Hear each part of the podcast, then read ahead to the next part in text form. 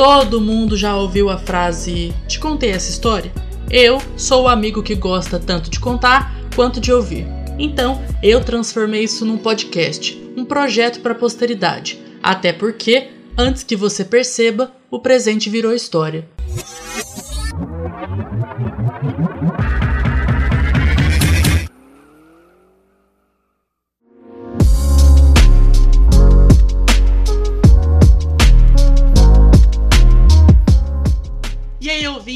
Mais um episódio do Te Contei Essa História. Eu sou Cristian Preza e por aqui a gente fala de vida, de carreira, de relacionamentos e das nossas percepções desse mundão. Até porque é vivendo que a gente coleciona algumas histórias para poder contar depois. Bom, esse negócio de estar na internet é uma loucura, né? Uns dias atrás eu disse para alguém que o Instagram é o novo CPF das pessoas. Se você não tá lá, é como se você não existisse. E na verdade, naquele contexto, você não existe mesmo. Até porque as redes sociais são meio que as portas para um mundo que tem vida própria e muitos personagens. E entre eles estão os digital influencers, que são vistos quase como semideuses nesse cenário complexo. Quem não quer receber uns mimos aí, né? Mas esse corre, apesar de parecer bem glamuroso, envolve muito trabalho. E o que eu sempre fiquei me perguntando é: como viver uma vida de influenciador sendo uma pessoa normal? Existe essa separação? Para falar sobre isso, eu convidei uma pessoa muito especial para mim. Ela é youtuber, escritora, empreendedora, é formada em moda, tem um Instagram com números que não param de crescer e o mais importante, ela é uma das pessoas mais normais que eu conheço. Senhoras e senhores, Vitória Doso. Christian, eu te amo. Ai, não tem nem condições da gente não ter tem. essa conversa sem eu começar não... a rasgação de seda, não, né? Eu não sei como é que vai ser esse podcast, queridos ouvintes. Eu já peço perdão, porque eu vou ficar falando que eu amo o Christian o tempo inteiro, porque essa é a nossa amizade. Não, e o que é mais engraçado, gente, é que assim, eu e a Vitória, a gente, a gente é amigo desde 2015 e a nossa amizade é pautada em rasgação de seda, que não é nem um pouco mentira. Não, né? é 100% verdadeira. A gente tem um negócio que eu não tenho com mais ninguém no universo, é só meu e do Christian. Ai, gente, é isso. Mas vamos lá, amiga, muito obrigado por ter aceitado esse convite. Eu é que um agradeço, prazer, é uma honra. É um prazer ter você aqui. Assim, eu sabia que você está aqui desde que essa ideia surgiu. Eu sei que eu tenho falado isso para os outros convidados também, mas é verdade para todo mundo, gente. Sim. Porque assim, a ideia estava tão estruturada na minha cabeça com alguns temas e tinha pessoas que já estavam ali, certeiras que iam participar. E a Vitória foi um dos exemplos que ela não foi convidada, ela foi convocada. Ela, eu fui avisada, ó, a gente vai gravar, tá? e é óbvio que eu estaria aqui, não tem como não. Evidentemente, né? Mas vamos lá, amiga. Você é youtuber e você começou, assim, oficialmente como né, um canal com periodicidade, vídeo toda semana em 2016, certo? Certo. E desde então você tem seguido uma linha assim muito certinha de produzir conteúdo com muita responsabilidade, muito método e cada vez mais qualidade, porque é aquele negócio, né? Você vai fazendo e vai aprimorando. É, eu queria que você contasse como que foi esse começo e como você passou a entender que esse seria o seu trabalho. Cara, foi meio louco, sabe? Sempre que eu lembro disso, porque as pessoas gostam de, de saber como que a gente começou, né? Porque a internet ela é meio misteriosa. É, ninguém sabe como é que começa direito, mas as pessoas querem começar. E eu lembro que eu comecei simplesmente porque eu amava acompanhar o YouTube. Sempre fui muito, muito consumidora de conteúdo, assim, desde que eu me, desde que eu me lembro. Não me lembro de uma época em que eu não fosse viciada em acompanhar conteúdo na internet. Desde blogs no Blogspot, até site da Capricho, até os canais no YouTube quando eles começaram lá em, sei lá, 2010. E quando eu comecei, eu comecei bem por acaso, porque eu estava fazendo faculdade de moda e a gente teve o primeiro desfile. E eu pensei, cara, eu acho que seria muito legal se eu editasse, gravasse aqui todo esse making off e depois no futuro eu pudesse assistir e ver como que eu comecei a faculdade, né? Como é que foi meu primeiro trabalho. Que eu gostaria de, de deixar aqui bem claro que foi horrível e foi assim, um vexame. As coisas melhoraram muito depois. Acho que é normal, né, da faculdade. Não foi horrível, não foi horrível. Eu tava lá, entendeu? É só aquela coisa que você melhora, mas não tava é, horrível. A gente melhora, a gente, é, a gente melhora. E eu amei, assim, eu lembro que a primeira vez, quando eu terminei de ver o vídeo pronto, eu falei, cara, isso foi muito legal. Sabe quando dá um clique assim de tipo, isso pode dar em alguma coisa? Uhum. E eu postei e a gente, eu moro, a gente, bom, não moro mais, mas eu morava em Maringá na época e aqui a cidade, ela não é pequena, mas as pessoas têm mentalidade de cidade pequena. Uhum. Então, quando eu postei, foi assim, a galera que me conhece desde que eu era novinha, todo mundo indo assistir por pura curiosidade para fazer fofoca depois, sabe?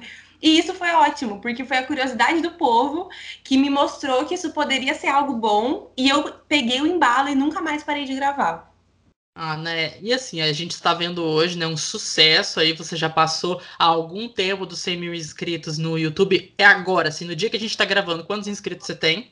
Acho que 156.800 por aí. Estamos quase no 157. O seu canal teve alguns booms, alguns momentos, né, que teve um crescimento muito grande por alguma coisa específica, certo? Sim, certo. E eu me lembro que o primeiro grande boom do seu canal foi Larry, né? E assim, Sim. eu preciso, eu sei que hoje você não fala mais sobre isso, os vídeos nem estão disponíveis, então não adianta nem a galera procurar, a não ser que alguém, por uma cagada, tenha salvado esse vídeo, que eu acho que não aconteceu. Acho que não. É, mas eu preciso que você explique o que é Larry e como que você começou a falar disso, por que, que você começou a falar disso e por que você acha que deu tão certo. Cara, sabe aquelas doideiras de adolescente que a gente fica obcecado por alguma coisa? Eu tive Sim. várias obsessões na minha adolescência e One Direction foi uma delas. E dentro do, do mundinho da One Direction teve essa parte aí do Larry Steinson, que é uma teoria da conspiração muito bem esquemada, que faz muito sentido, mas que até hoje a gente acha que é apenas uma teoria, né? Porque não existem provas ainda, uhum. De que Harry Styles e Louis Tomlinson foram casados e namoraram por sei lá quanto tempo. E quando eu descobri essa história, essa tour, eu lembro que eu fiquei tão. Meu Deus, gente, o que, que é isso aqui? E eu fui descobrindo, eu entrei no submundo do Tumblr, onde todo mundo só falava disso. E começou. E aí eram muitas teorias, era uma parada bem conspiratória mesmo, assim, de achar mínima troca de olhares e uma mensagem aqui, um tweet ali. É uma coisa assim maluca, de adolescente sem nada para fazer. Dos e... mesmos criadores de Avril Lavigne foi morta e substituída, né? Exatamente, é do mesmo, a mesma pessoa, tenho certeza, porque é muita loucura. E eu fiquei obcecada por isso. Eu lembro que eu ficava vendo o tempo todo e eu queria saber o que estava rolando, se era verdade ou não, porque isso instigou muito a minha curiosidade. E aí eu pensei, meu, não é possível que só eu no mundo esteja, é, sei lá, doida por causa dessa história. E aí eu comecei a eu falei, cara, eu vou gravar um vídeo sobre isso. Eu nem lembro por que, que eu gravei, na verdade. Eu acho que eu só queria falar com alguém sobre isso, eu não tinha ninguém para falar. E a internet, você sempre encontra alguém que pensa igual a você, né? Sim. O que é bom e o que é ruim também, porque tem muita gente doida encontrando gente que pensa igual. Mas o, foi bom na época, porque muitas meninas me descobriram e a gente já criou ali uma, uma comunidade da conspiração. e, foi, e durou por um tempo, mas logo eu acabei parando e parei de falar porque as pessoas ficaram ainda mais obcecadas e elas começaram a achar que a minha vida tinha que virar um, girar ao redor disso. Eu comecei a ficar muito incomodada. Teve uma época que eu parei de gravar porque eu estava é, entregando um trabalho final da faculdade e elas enlouqueceram, começaram a falar que eu estava mentindo, que eu não fazia faculdade. E aí eu cansei, apaguei tudo, falei: chega, não, até porque, vamos lá, né? Uma pessoa para acreditar numa teoria dessas, isso já prova que ela, assim, ela é doida, né? Sim, então, para ela acreditar que você tá mentindo, que você faz faculdade, é assim, é um pulo, né? Não, gente, foi um absurdo. E assim, a gente já pode até falar sobre isso, porque o que eu mais tenho é a história de loucura na internet. Porque eu descobri que o que mais tem na internet é gente doida. Isso. Tem muita, muita coisa. Nossa, muita. E essa foi só a primeira camada da doideira que eu conheci, porque é, as pessoas ficaram realmente obcecadas. Mas aí eu parei de falar de Larry e aí eu enfrentei a primeira baixa do canal, assim, porque como eu parei de falar aquilo que as pessoas mais consumiam e eu acabei apagando todos os vídeos porque eu fiquei com ranço, as pessoas sumiram assim do canal. E aí foi um caminho de reconstruir o meu público do zero, praticamente de reconstruir o seu conteúdo também, né? Isso me leva à minha próxima pergunta para você, que assim, você é youtuber, se fosse colocar ali youtuber por formação, apesar de você não ter formação de YouTube, porque isso não existe, mas o seu Instagram hoje também é uma parte muito importante do, do seu trabalho, né? Uhum. Até porque é a rede social uhum. mais popular e tal. E com isso, você deixou de ser apenas youtuber e se tornou uma digital influencer, certo? Você acha que, que o Instagram teve assim um ponto de mudar o seu público e o jeito como você se comunicava no canal? Acho que não, porque o canal, ele sempre que. Foi ele que guiou muito a minha identidade, porque eu sempre fui muito apaixonada pelo YouTube. Uhum. Só que eu vejo que foi o Instagram que me mostrou que o que eu fazia era um trabalho de verdade. Porque as, as empresas hoje, elas, elas querem muito mais fechar trabalho e publicidade na plataforma do Instagram, muito mais do que no YouTube. Até porque o YouTube, por ser vídeos longos, a taxa que, que converte em vendas e real, real engajamento de publicidade é muito menor em comparação com o Instagram.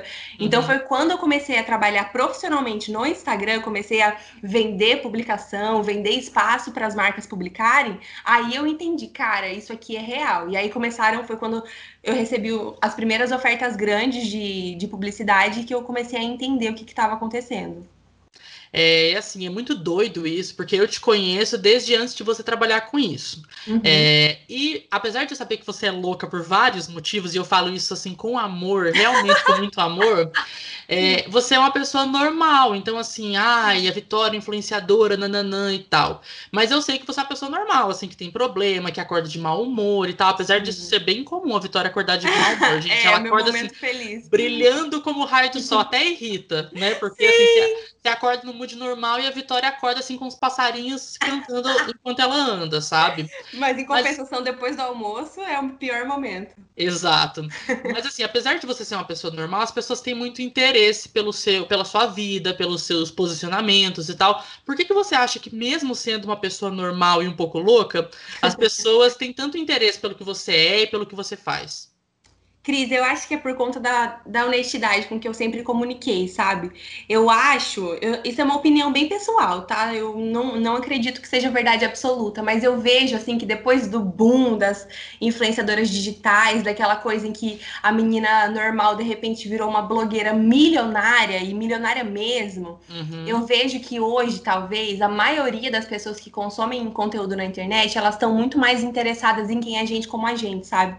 Porque não adianta nada você você vê lá a Flávia Pavanelli vestida de Gucci, Prada e Chanel, enquanto você não pode, enquanto se você juntar todos os seus salários do ano inteiro, não dá no, na metade do valor da, do look inteiro da menina, sabe? Uhum. Porque não é a realidade do Brasil, não é a realidade de quem tá vivendo, que tá pegando o transporte público lotado nessa pandemia, infelizmente essa situação de calamidade que a gente tá vivendo não é a realidade de ninguém aqui no Brasil hoje você acompanhar uma pessoa que está em outro nível de, de riqueza.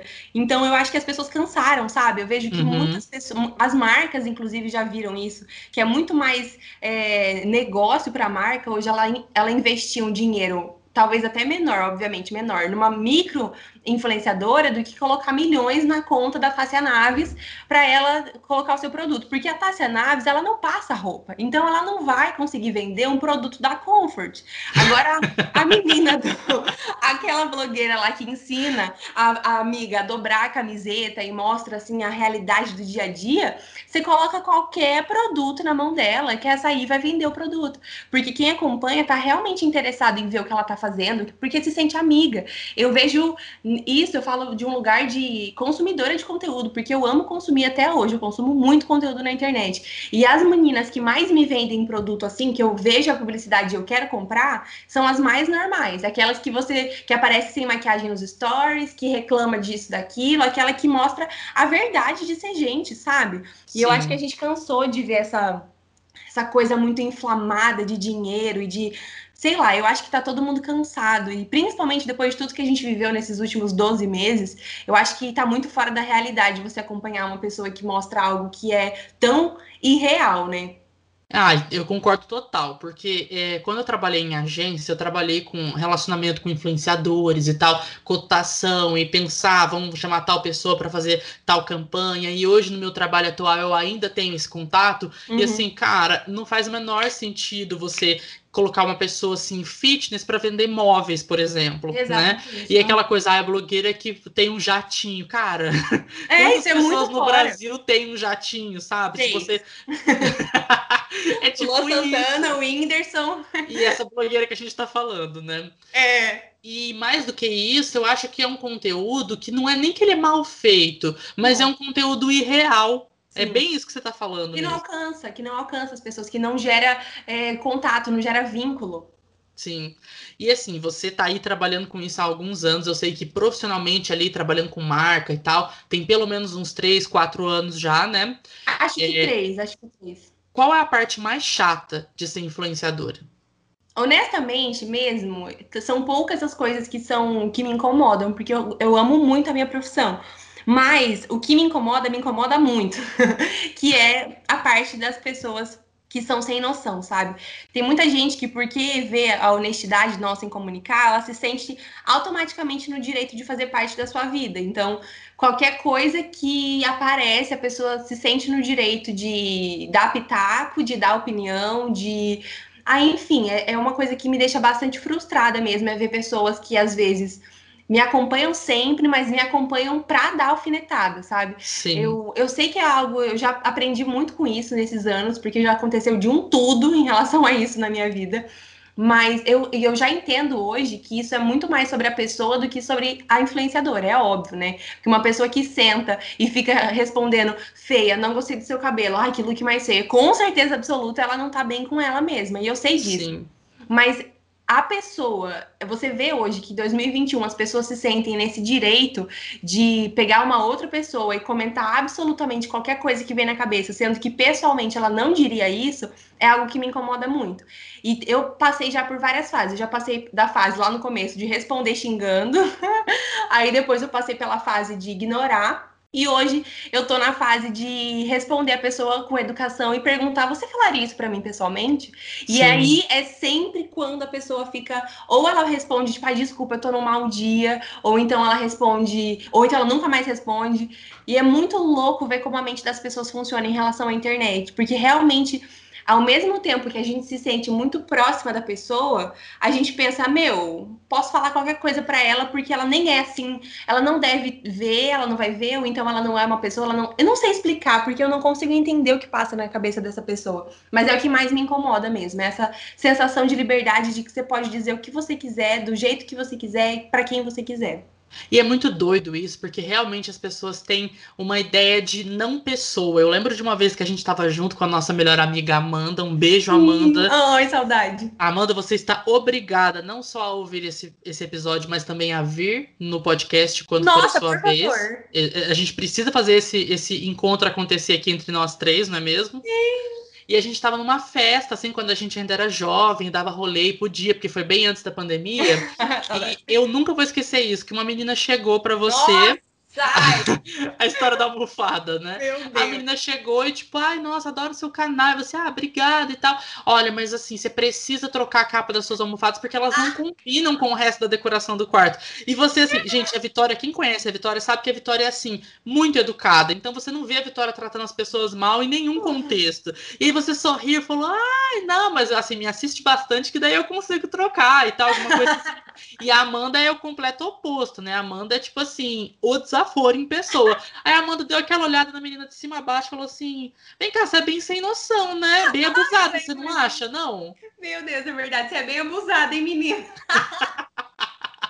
Nossa, gente. Realmente. Não, isso assim, isso me leva até a um, uma outra coisa, assim, porque, né, eu não sei se você se você fala disso numa boa e tudo, acredito que sim, mas você já falou várias vezes no canal, no Instagram, sobre quando você teve anorexia, certo? Certo. E eu lembro de uma história de uma marca que entrou em contato com você para oferecer, tipo, eu não Nossa, sei se era um sim. suco detox ou era uma dieta. Era um curso de emagrecimento em, sei lá, 25 dias. Era uma coisa muito absurda. Então, assim, é muito doido isso, porque quando a gente está falando de conteúdo na internet, e eu que trabalhei diretamente com isso, a gente está falando de dinheiro.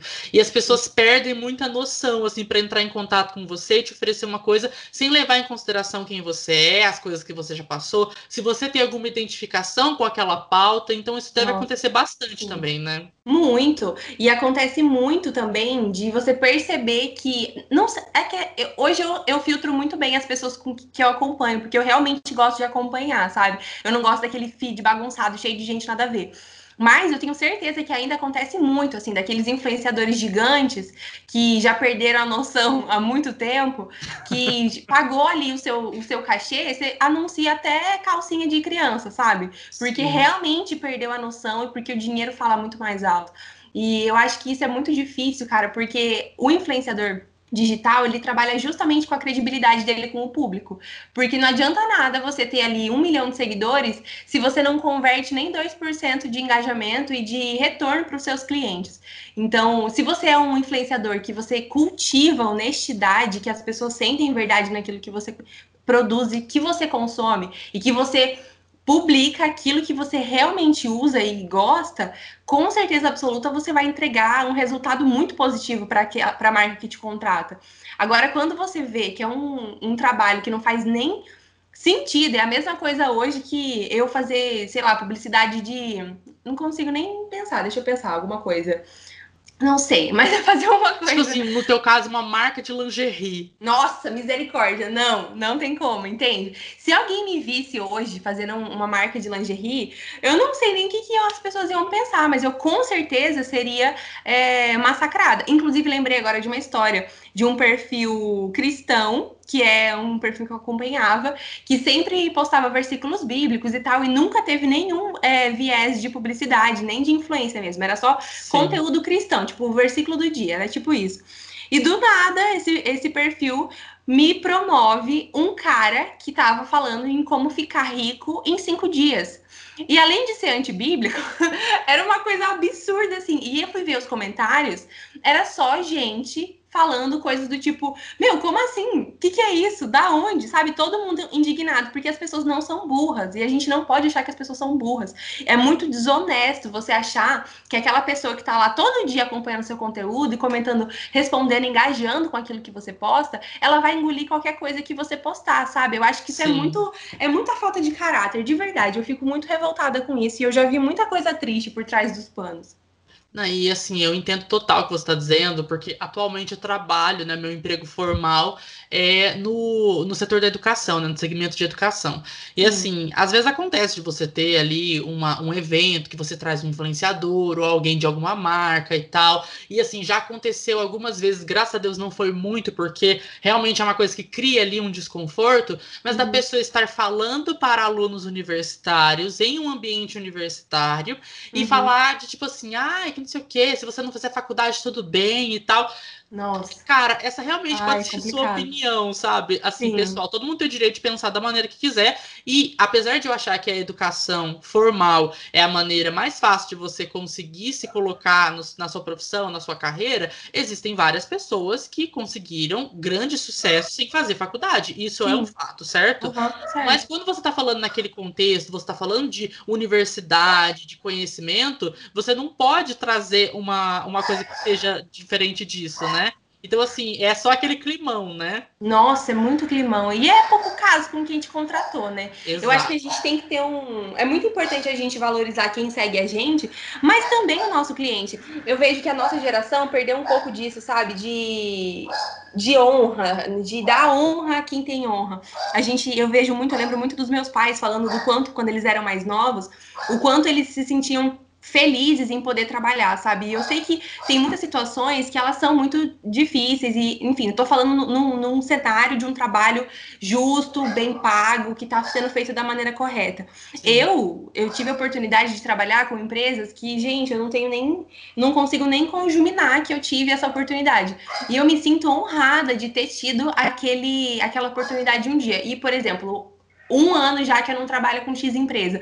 Eu amei ter aquela experiência naquele tempo e até hoje eu vou honrar aquela empresa. Se eu aparecer qualquer coisa que eu ame dessa empresa, eles não precisam nem me pagar, eu vou estar postando. Porque eu amo, porque eu honro e porque eu vejo o valor que tem nisso. Eu acho que a gente não pode mais é, criar essa barreira de achar que empresa é sempre um vilão e assim, a gente sempre tem que estar. Tá, é, não, a gente, principalmente no lugar de quem trabalha, de quem é contratado por grandes empresas, eu acho que a gente tem que sempre valorizar o aonde a empresa chegou, sabe? Porque ninguém é grande por acaso.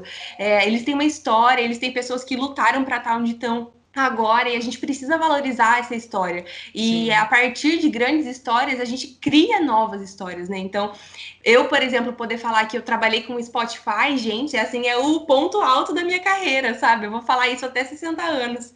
Então, eu acho que a gente tem que valorizar tudo isso. Não, e não só, né? Eu acho que assim, você não é obrigado a aceitar todas as propostas que você não, recebe, de né? forma alguma. Eu, por exemplo, não sou influenciador, nunca trabalhei assim como influenciador, mas já aconteceu, por exemplo, de entrar em contato comigo para fazer um freela ou alguma Uhum. coisa, uma empresa que eu não admirava. Então, o que, que não, eu é fiz? outra história, sim. Não fui, falei muito Exatamente. obrigado e tal, mas não Sim. vou conseguir. O problema que eu vejo é que as pessoas estão tão focadas em, ai, precisa ganhar dinheiro, precisa aparecer, aparecer, e daí a pessoa se contradiz. E não é questão de mudar de É, ideia, porque todo não. mundo muda de opinião e tá tudo bem, né? Sim. Aham. Mas a pessoa que aceita só pela grana e não tem assim nenhuma relação com aquele conteúdo, com aquela, com aquele produto, com aquele serviço, e aí fica o quê? Uma coisa fake, né? Nossa, teve uma polêmica uma vez, eu não vou falar o nome da marca, mas teve uma marca de maquiagem que ela lançou uma, uma base que ela prometia que era aquela base assim que ia resolver a vida de quem gosta de maquiagem, sabe? Que era aquela base perfeita, massa corrida, da- do jeito que as blogueiras amam. E essa marca, ela fez um grama, uma, uma ação gigante, contratou acho que as maiores é, influenciadoras de beleza do mercado. E as que publicaram é, publicaram falando que amaram, postaram foto, isso e aquilo. E de Uhum. repente, no meio de todo esse frisson, uma que não era tão grande assim foi fazer uma resenha e ela odiou a base e fez uma resenha escorraçando, assim, falando tudo que ela podia de ruim daquela base. Sim. E ela não tinha sido contratada. E aí, isso explodiu esse vídeo dela no mundo da beleza, né? E todo mundo, assim, o público ficou muito em dúvida em quem acreditar. E é óbvio que as pessoas começaram a pensar, cara, quem que tá falando a verdade? Aquela que foi paga ou aquela que fez a- o vídeo porque quis? Claro que tem muita coisa que é justamente questão de opinião, questão da sua pele, mas esse caso específico, ele repercutiu tanto que a marca chamou essa blogueira para uma reunião e ela foi participar de uma de, da fase de teste de lançamento da segunda edição dessa base. Então ela pôde dar a opinião de dentro, porque a opinião negativa dela teve tanta repercussão que eles falaram, cara, a gente quer que essa moça venha falar bem da nossa marca. E aí ela Exato. participou de toda a, a fase de reteste dessa base e hoje a base tem uma outra fórmula e essa moça foi a propaganda da, do lançamento. Ela com certeza deve ter ganhado uma nota, mas foi a honestidade dela que fez ela chegar nesse lugar. Então, assim, eu acho que existem casos e casos. Mas essa história da base eu gosto muito, porque eu não tô dizendo que a gente coloque em xeque a credibilidade do outro influenciador. Mas muitas vezes você ser muito honesto num mundo de muita gente tá sendo só gratitude, gratiluz, coisa mais linda, sabe? Você tá entendendo o que eu Uhum. tô falando? Tipo, Sim, claro. Muitas vezes é a honestidade que vai te levar para o lugar que você quer chegar. Então eu acho que a gente tem que ser inegociável nisso. Eu acho que faz todo sentido, especialmente se você pensa nessa questão de mensagem. Então, assim, cara, você recebeu. É claro que você não precisa ser grosseiro, você não precisa ser babaca, né? Sim. Mas você recebeu um produto e tal, fala a verdade, fala de um jeito assim. Sim. Tenta talvez entrar em contato com a marca, falar, olha, eu, por exemplo, não tive uma boa experiência, vocês vão querer que eu faça mesmo Sim. assim e tal. Porque assim, a marca também tem o direito de escolher, apesar de, como Total. pessoa que trabalha com marketing, achar isso talvez duvidoso, de caráter duvidoso, é aquela Sim. coisa, seja honesto, pelo menos com quem te contratou, sabe? Não, com certeza. Eu já cancelei, acho que umas quatro publicidades já de resenha de livro por conta disso. Teve uma em específico que eu não gostei, eu achei o livro extremamente mal escrito, tava cheio de revisão, orto- eh, de precisava fazer revisão ortográfica, tava assim, uma tristeza o livro. E eu fui falar, eu mandei um e-mail pro autor, falei, olha, então, eu tô lendo, a história tem potencial, mas ela precisa passar por mais uma limpa, porque tá muito cheio de, de erro, ainda precisa corrigir isso, a escrita tá isso, isso, isso. E eu falei, mas você quer que eu faça o vídeo mesmo assim? O moço falou que não, né? Porque eu não teria como. Falar que Não- tava maravilhoso, porque É, eu não, tava, como né? não falar isso no, no, no vídeo. Não teria como eu passar por cima disso, até porque eram coisas muito graves. Eram, assim, erros de concordância, enfim. E a história também era. Precisava ainda passar por uma melhora, sabe? E Quando for assim, você me indica, me indica, porque eu faço correção ortográfica. Fala, mas eu tenho uma pessoa que vai resolver. Olha, eu vou te mandar aqui um e-mail, você pode falar com ele. Mas eu sempre falo isso pros meus seguidores, sabe? Porque as pessoas realmente têm dúvida. Mas uma coisa pra mim, assim, é certa. Se você viu no meu perfil, seja livro, seja produto, se tá no meu perfil é porque eu realmente gostei. Porque vocês não sabem o que acontece por trás. Já teve muitas, muitas mesmo ocasiões em que eu cheguei a chegar, no, assim, no, quase no finalmente da publicidade e no último minuto eu falar, olha, não vai dar pra fazer. E aí eu devolver o dinheiro, ou então não ser paga, obviamente. E não acontecer essa publicidade, porque a honestidade tem que ser a- o mais importante do trabalho do influenciador. Maravilhoso. E assim, para a gente fechar esse momento aqui, a gente falou agora de, de grana, dessa questão de imagem e tudo, influenciador. A gente sabe que esse é um meio cada vez mais plástico, né? Sim. Em que assim as pessoas, se a gente parar para pensar no rolê filtro dos stories do Instagram, Nossa. a gente tem ali uma, uma, coisa muito doida das pessoas querer ter, quererem ser uma coisa que elas não são, certo? Sim, certo. Como você faz para não se perder nesse mundo virtual que muitas vezes é até tóxico de tão falsamente perfeito? Nossa, eu não negocio o meu mundo real. Eu acho que esse é o mais importante. Eu não não deixo de fazer aquilo que eu sempre fiz, eu continuo sendo a Vitória que assiste Silvio Santos, porque eu acho que é isso que fez as pessoas gostarem de mim. E é engraçado porque nem se eu tentasse, sabe, ser aquela blogueira, eu não ia conseguir, porque eu acho que vai muito é muito distante de quem eu sou e eu sei que as pessoas normais estão ganhando cada vez mais espaço. E a minha vida é até normal demais, né, Christian? Agora é que minha vida tá mais interessante, que eu mudei para São Paulo, mas antes, gente, a minha vida era o dia inteiro ler, ficar na internet, domingo assistir SBT, era isso a minha vida. E lavar louça, eu acho lavar muito legal assim todos os vídeos que você já fez lavando louça. Sim, muito, cara. É a minha vida, sabe? Eu acho que é isso que gera conexão com as pessoas. Eu tive já muitos momentos em que, do fundo do meu coração, eu sei que se eu tivesse levado, se eu tivesse insistido, eu teria, meu coração tinha ganhado espaço, assim, nesse, nesse mundo mais lúdico, sabe? Porque eu já vivi experiências muito loucas em relação à, à, internet. Eu já tive oportunidades que realmente foram a mão de Deus na minha vida. E eu sei que se eu tivesse ido mais fundo nelas, eu provavelmente teria me perdido em algum momento, porque é tudo muito deslumbrante, sabe? Mas eu acho que a, as nossas raízes que mostram quem a gente verdadeiramente é e a gente tá enraizado no lugar certo é que faz toda a diferença.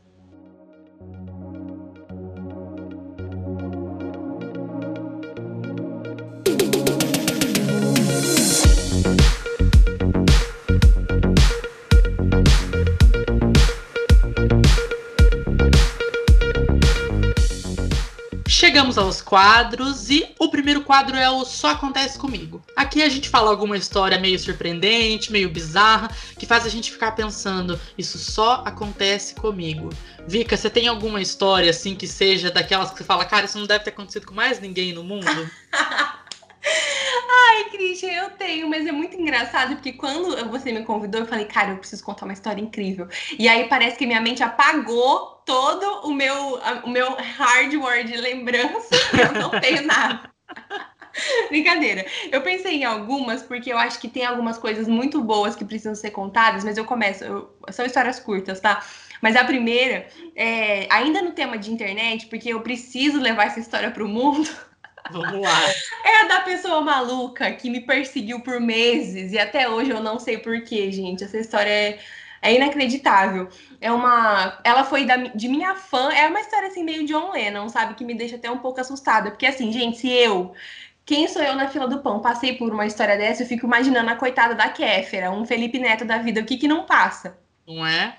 eu tinha uma seguidora que ela era assim, fã de carteirinha, acompanhava tudo. E de repente, gente, ela virou minha arqui-inimiga.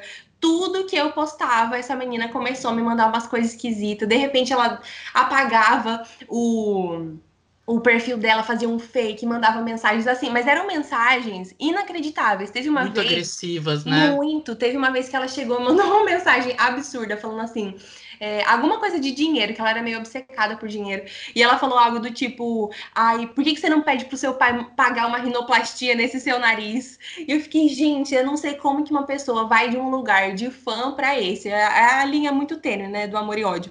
E essa mulher, gente, ela ficou tão obcecada. E eu parei, eu comecei a ignorar ela, né? Obviamente. E ela começou a criar um fake, exatamente. Ela começou a replicar o meu perfil com um nome assim, tipo, Vitória DG em um ponto, sabe? Só coisas, um username bem parecido. E começou a hatear as pessoas que eu amo. E ela mandou uma mensagem para minha amiga Beatriz Paludeto, que ela também é booktuber.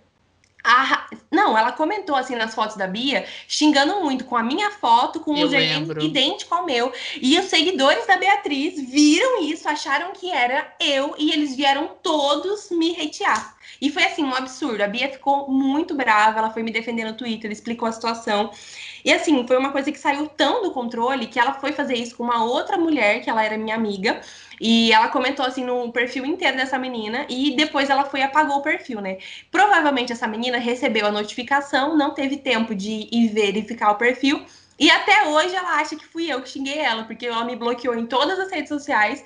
Já tentei resolver, já tentei voltar essa amizade. Ela não me responde. E é por causa da maluca lá que ficou me perseguindo. E aí eu falei para ela, cheguei a responder um dia, falei, olha, amada, então, eu tenho print, eu sei quem você é, estou indo na polícia. E aí, meu, foi falar de polícia que ela baixou a guarda e começou, não, eu tenho problema, eu tenho depressão, ora por mim. Ai, é uma loucura, assim. Essa história eu fico, meu, não é possível que isso tenha acontecido. Cara, e é muito doido isso, né? Porque assim, eu não sou influenciador, né? Evidente, é, preciso deixar isso claro aqui. Mas eu vivi uma, eu até já, a gente até já conversou sobre isso. Eu vivi uma história mais ou menos parecida, que assim, eu sou da ordem de Demolay e teve um menino que ele tinha assim, o sonho de ser Demolay. Uhum. E beleza, né? É, ele, assim, ele infernizou a minha vida por uns dois anos, entendeu? Nossa, que ele vinha de sim. tempos em tempos e no começo eu era, eu tinha muita preocupação pelo que ele poderia fazer com ele mesmo, né? E uhum. era uma coisa muito doida, porque depois disso eu percebi que realmente ele tinha alguma coisa, algum problema, algum distúrbio, não sei, alguma coisa psicológica, sabe? Sim. Só que eu comecei a ficar com medo. Então, assim, eu saí do lugar de, nossa, eu quero te ajudar, para o lugar de, meu Deus do céu, meu filho, eu só preciso que você pare de falar comigo sabe? Uhum. Porque se a pessoa leva você a realmente assim, ter medo de sair de casa, porque você não sabe. E aí a pessoa te dá sinais de que ela sabe onde você mora, quais são os seus horários. É uma Meu coisa muito Deus, doida sim. isso, né? Nossa, é muito absurdo. A gente não. É aquela história. O que que tá passando na cabeça desse ser humano? Minha mãe gosta de falar é, que tá com barulho de carriola na cabeça, porque é coisa de gente doida. Essa é muito boa. Um beijo pra tia Eliana, inclusive, tô morrendo de saudade perfeita. Ela também. Ai, gente, mas nossa, não, barulho de carriola na cabeça. Essa pode ser uma frase de highlight. Tia Eliana, barulho de carriola. Tia Eliana, participação indireta. Sim. Mas você tem mais alguma história que você quer compartilhar? Nossa, eu tava me lembrando, porque assim, essa coisa de obsessão que a gente falou no começo do programa me lembrou muito as minhas outras obsessões, né? E eu tive uma que me levou a muitas histórias engraçadas, mas vou contar mais ou menos. Que foi quando eu era você você não estava presente, mas você também teve essa obsessão, que é o RBD, né?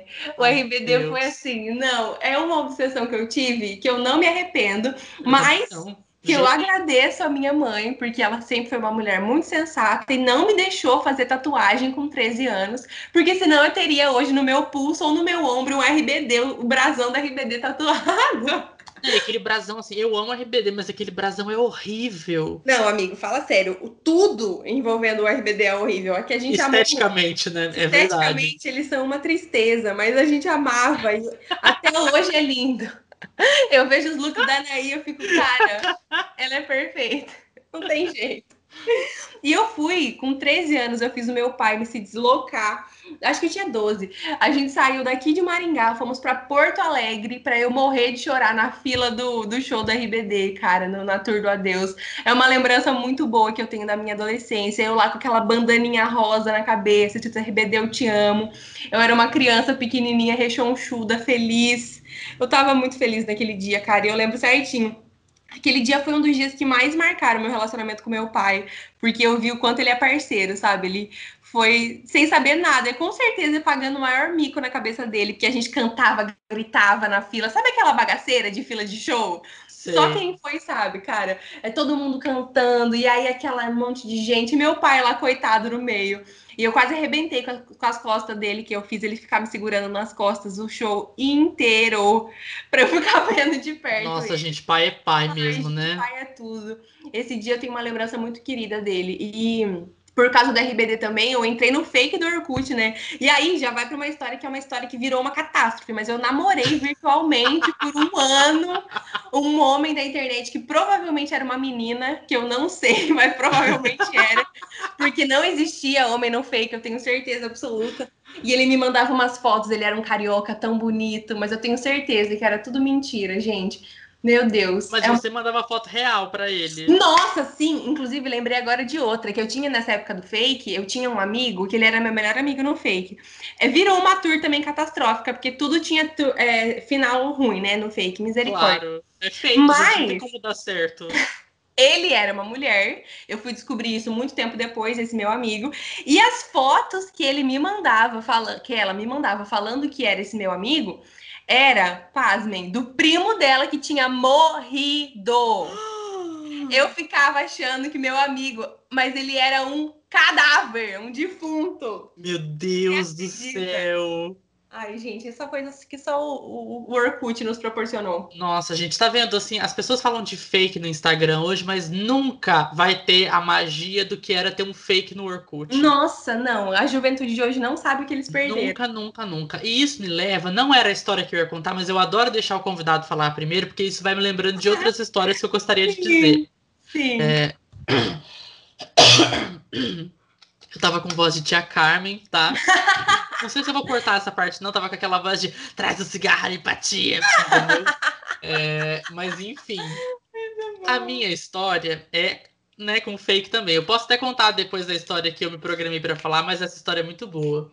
É, eu também tive fake. E eu tinha fake por um motivo muito específico, porque você, assim, você tinha fake de RBD para conversar com as Sim. pessoas, né? Sim. Eu tive fake por causa de outra obsessão minha, que era Harry Potter, Ai, né? meu Deus.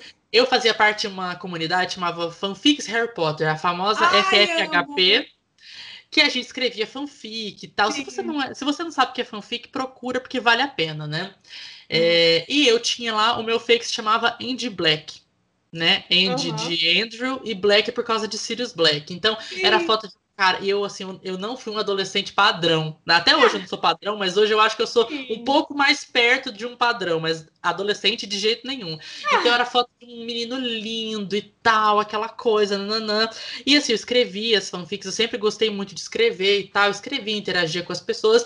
E uma menina começou a conversar muito comigo, entendeu? E a gente acabou ficando amigo e tal. Inclusive, eu tenho amigos até hoje que eu conheci por causa da, da, da FFHP. Ai, meu Deus. É, não, pois é, né? Momentos. E são relações que, que saíram do virtual, né? Continuam no virtual porque eu não conheço pessoalmente, mas assim, se tornaram parte da minha vida. Então, isso é muito legal também. É o lado bom desse universo. Mas essa menina começou a conversar comigo, ela tava apaixonada e tal, nananã. E assim, eu devia ter o quê? Uns 12, 13 anos. E Nossa. eu acho que eu nunca contei essa história assim pra, na- em roda de amigos. É, eu acho tal, que eu então- não conheço essa história. Pois é, história né? inédita, né? E um milagre, porque eu repito história loucamente. Meus amigos, quando eu Sim. começo a contar alguma coisa, eles falam: essa é a quarta vez que você me conta Sim, essa a história. gente sabe até as, as frases prontas. Isso, porque fica ali, né? O negócio da pessoa contando história. Sim. É, e essa menina, o nome dela era Bárbara. Nunca vou esquecer. Ai, E ela era de Aracaju. Aracaju. E daí a gente. Ou Maceió, não lembro. Era algum lugar longe. Sou de Minas, mas era longe. E a gente começou a conversar e tal, nananã. E ela me pediu namoro.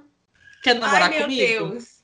E eu ali, tipo assim, cara, eu, se eu, não, eu acho que eu não tinha nem beijado na boca ainda. Ou se tinha se, se beijado na boca, tinha sido, sei lá, poucas vezes só meninas, né? Porque eu fui ficar com um menino pela primeira vez com 17, quase 18 anos. Meu Deus. E eu aceitei ali no surto, né? Aham. Só que assim, cara, de um dia pro outro, eu falei, cara, eu não quero namorar essa menina porque eu nem gosto de mulher, né? Então eu falei, eu falei, olha, não vai rolar e tal, obrigado. Cara, a menina, ela ficou completamente surtada. Ela, assim, ela passou ali os próximos meses que de tempos em tempos ela vinha no meu fake e me xingava. Ai, misericórdia. A minha sorte, a minha sorte foi que eu nunca revelei no fake quem eu era real, porque o objetivo Sim. não era esse, né? Sim. Porque, gente, se essa menina tivesse acesso ao meu perfil real, primeiro que ela ia ficar decepcionada, porque era bem diferente do fake. talvez ela tivesse me deixado em paz, talvez eu pudesse ter feito isso. Porque aí se ela visse que eu era feio, ela ia ficar tipo, ah, foda-se, né? Deixa ele. Mas essa é a história de como o meu primeiro relacionamento na vida foi com uma mulher e durou um dia, né? e você ficou desesperado. E não, e foi, foi uma loucura. E como assim? Eu tinha esse fake e poucos amigos, assim. Eu fui, eu fui um adolescente que tive a sorte de ter alguns amigos ali que também gostavam de Harry Potter, então a gente falava um pouco sobre isso. Mas pouquíssimas pessoas sabiam da existência desse fake, então eu não podia Sim. nem dividir com ninguém, entendeu? Meu Deus! E eu tava apavorada, eu tava, gente, essa menina ela vai achar onde eu moro, ela vai vir aqui, entendeu? Porque ela ficou muito Era ofendida. Uma stalker maluca. Não, ela ficou muito ofendida de eu ter terminado com ela depois de 24 horas, e eu acho que ela não tava tão errada assim, né? Coitada, né? Sim. Foi coisa de cuzão. É tipo né? aquela história da Taylor Swift de que o Joe do Joe, é Joey, Joe Jonas. É, o Joe Jonas terminou com ela por mensagem de texto, lembra? Exato, exatamente. É tipo isso, Christian. Você fez isso com a menina. Ai, boy lixo mesmo antes de. Assim, eu acho que eu sou, sei lá. Não, não devo ser uma das únicas pessoas que né, aconteceram isso, mas assim, você ser boy lixo com uma menina e você nem gostar de mulher, sabe? Sim. Bizarro. Mas eu acho que em algum momento da nossa vida, todos nós fomos um pouco boy lixo ou girl lixo. Com certeza.